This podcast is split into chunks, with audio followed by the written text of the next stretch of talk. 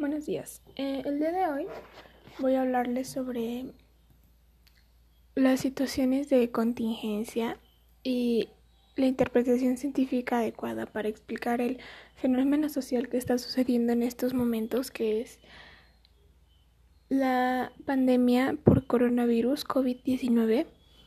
Bien, pues para empezar me gustaría explicar cómo está afectando esto a nuestro país.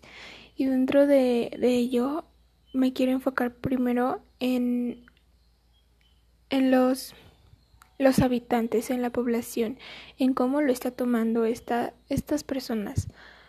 Y pues para mí es algo muy muy muy triste, muy que me desalienta, pues la gente no tiene cultura de prevención. La gente sale a las calles, la gente saca a sus niños, a sus hijos, a sus abuelitos y la gente no le toma importancia. No, no comprendo, no llego a comprender la magnitud de, de sus cabezas en la que no pueden comprender que existe una pandemia mundial. Pero mucha gente dice, no, pues es una cortina, es algo para distraernos. Puede ser, claro, pero nosotros como ciudadanos tenemos la responsabilidad de tenemos la responsabilidad de investigar, de estar atenta a todas las noticias que están pasando, no solo a las que se hacen más famosas, a las que son más polémicas. Tenemos la responsabilidad de saber si el dólar subió, si el dólar bajó, por qué está pasando esto, qué reformas están en este momento, todo lo que lo que conlleva esta parte que es parte de nuestra vida, de dónde vivimos y cómo vivimos, es importante que la gente lo sepa y no solamente las las noticias que sean más polémicas, las noticias más populares. Esto también lleva a un control de masas, ya que la gente es ignorante y como tienen esa ignorancia generan pánico, generan desorden.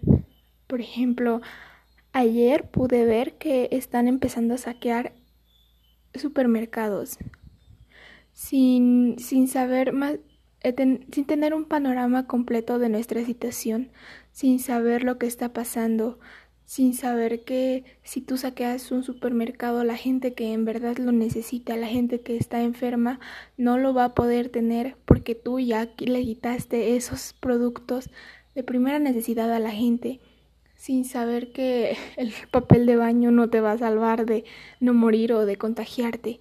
También debemos de tener cuidado, debemos de saber lo que hacemos, debemos de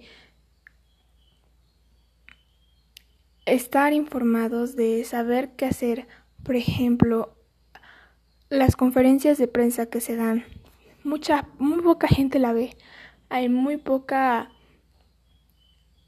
audiencia dentro de esas conferencias y lo que más lo que más me impacta es que la gente sigue como si nada, pero sigue quejándose del gobierno.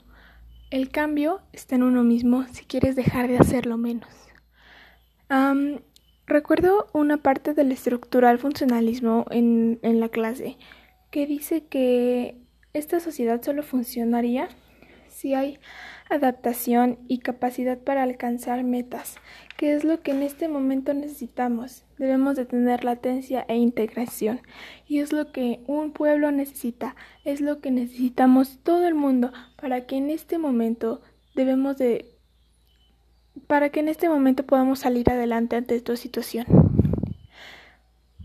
Y muchas gracias por escuchar esto y hasta luego.